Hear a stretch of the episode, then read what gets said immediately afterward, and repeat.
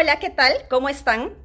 El día de hoy me gustaría tocar un tema que me parece crucialmente importante para los hogares y que no ha sido debidamente reflexionado, porque de alguna manera se ha copado la información alrededor de esta incertidumbre política y la falta o la ausencia de la proclamación presidencial.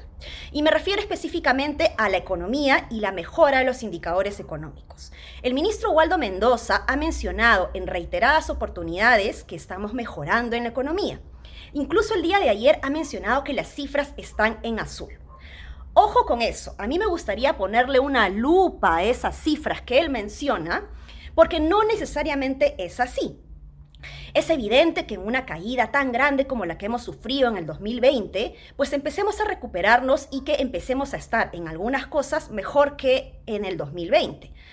Pero ustedes me podrán decir, Alexandra, pues no, ten un poco de paciencia, todavía no podemos recuperarnos al nivel del 2019 porque la pandemia continúa, el proceso de vacunación todavía no termina. De acuerdo con todo eso, es, verdad, hay algunas cosas que todavía eh, van a tener que esperar un poco más de tiempo para, para, estar mucho mejor o por lo menos para nivelarnos de cuando estábamos en el 2019. De acuerdo con eso. Pero yo me refiero a los indicadores económicos de los que se habla menos y que son los que más le importa a la gente, que es el empleo, el empleo formal y los ingresos. En esos indicadores no solo no estamos mejorando, sino que estamos de caída. Veamos, por ejemplo, cómo está la evolución de la tasa del empleo formal.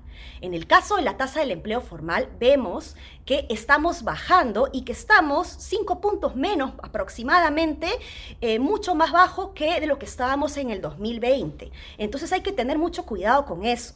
Hay algunas cifras que están en azul, sí, pero la informalidad ha crecido.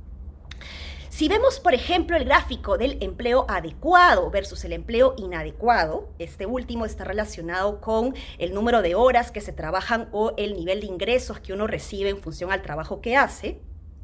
Vemos que este subempleo ha subido y que por lo tanto pues el empleo adecuado ha bajado considerablemente. Veamos que hay una pendiente muy grande de caída en comparación con el 2020 en donde no hay ninguna pues, eh, visión, digamos, de en donde nos esté mostrando que estamos mejorando. Todo lo contrario.